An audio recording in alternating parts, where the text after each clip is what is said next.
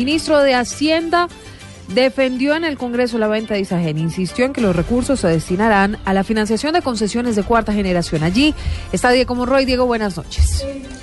Hola Silvia, buenas noches. Mire, el ministro de Hacienda ha dicho en su intervención en este debate de moción de censura que la venta de Isagen fue oportuna y estructurada, que los recursos no se utilizarán para algo diferente al financiamiento o a la financiación de las concesiones 4G y que los 6,5 billones de pesos que se tienen por la venta de Isagen van a generar más empleos, más vías y el crecimiento de la economía en el país. Escuchemos lo que dijo Mauricio Cárdenas. La venta de Isagen llegó en un momento en el que fue oportuna, porque nos permitió enviar el siguiente mensaje.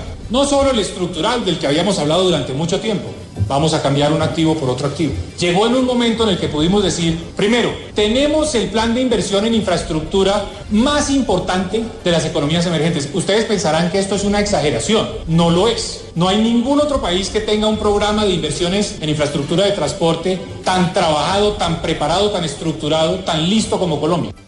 Silvia, en eh, medio del debate, ya finalizando en estos momentos que se encuentran haciendo intervenciones cada uno de los senadores de las bancadas, habló el expresidente Álvaro Uribe Vélez, ha lamentado que el ministro de Hacienda, Mauricio Cárdenas, no haya contestado las denuncias eh, del senador Ernesto Macías sobre los contratos eh, del ministro, del hermano del ministro Cárdenas. Y también lamento que no se le haya contestado al senador Macías porque los contratos del doctor Jorge Hernán Cárdenas no se están cuestionando por la persona del doctor Jorge Hernán Cárdenas, sino por tener al ministro de hermano.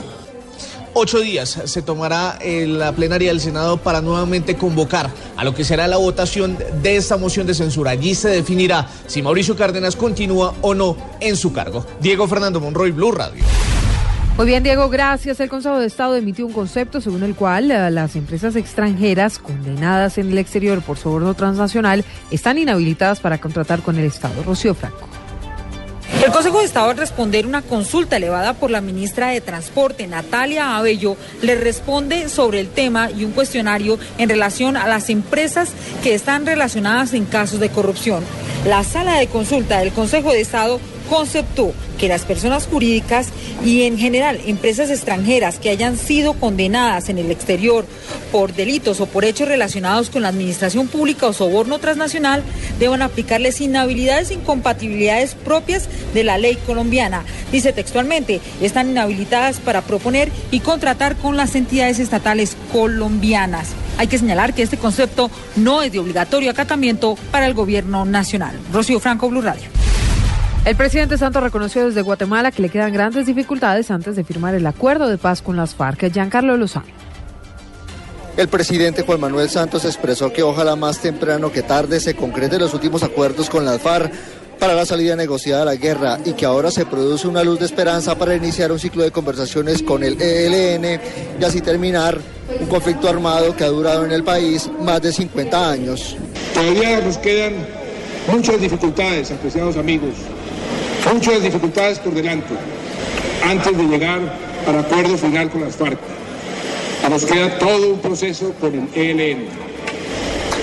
Sin embargo, tengo la plena confianza, plena confianza de que tenemos una oportunidad real, tal vez la última, de dejar este conflicto de más de medio siglo en el único lugar que le corresponde, los libros de la historia no lo vamos a desaprovechar. Santos, quien se pronunció durante el foro de Esquipulas en Guatemala, señaló que no habrá impunidad en este proceso de paz, que se atenderán a las víctimas del conflicto y que no hay que hacer caso a los enemigos de la paz que solo se benefician de la guerra. Giancarlo Lozano, Blue Radio. La Armada se incautó de casi dos toneladas de coca en el Pacífico, coca que iba a ser eh, sacada en un semisumergible hechizo, Daniela Morales.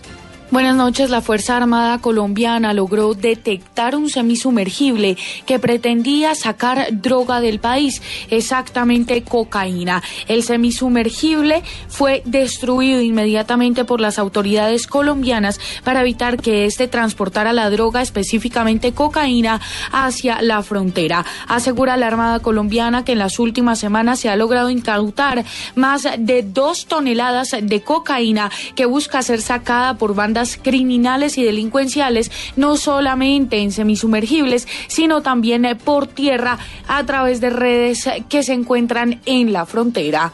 En las últimas horas, además, fueron capturadas cuatro personas que en una embarcación transportaban también por lo menos mil kilos de cocaína. Daniela Morales, Blue Radio.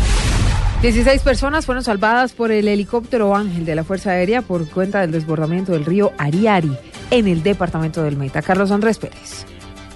A raíz de las fuertes lluvias que se han venido presentando en las últimas horas en el departamento del Meta, el río Ariari se desbordó en el municipio de Granada provocando la inundación de varias viviendas y poniendo en riesgo la vida de 16 personas, dentro de ellos 6 menores de edad, que quedaron aislados en zona rural de una finca. Por esta razón, la Fuerza Aérea realizó un rescate helicoportado de estas personas, así lo confirmó el capitán Mauricio Melgarejo, piloto de la aeronave. Se pudo hacer la extracción de 16 personas, en total 10 adultos, 6 niños y 13 caninos, los cuales ya estaban completamente en medio del, afluente, no tenían ninguna vía de acceso para poder, eh, poder escapar de, de la acción del río.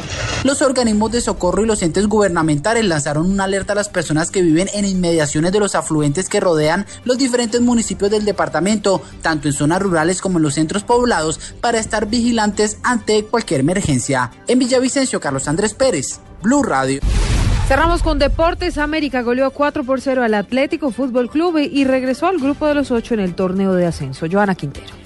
Con los goles de Ernesto El Tecla Farías, Amílcar Enríquez y el doblete de Joao Rivelino y Nestroza, el América goleó 4 por 0 al Atlético Fútbol Club en la octava fecha del torneo de ascenso, partido que se jugó en el Estadio Pascual Guerrero de Cali. Con este triunfo, el equipo Escarlata llega a tres triunfos en el torneo y ya suma 12 puntos, lo que le sirve para ser cuarto en la tabla de posiciones que lidera hasta el momento el Pereira que tiene 17 puntos, mientras que el Atlético Fútbol Club es último sin puntos. Desde Cali, Joana Quintero, Blue Radio.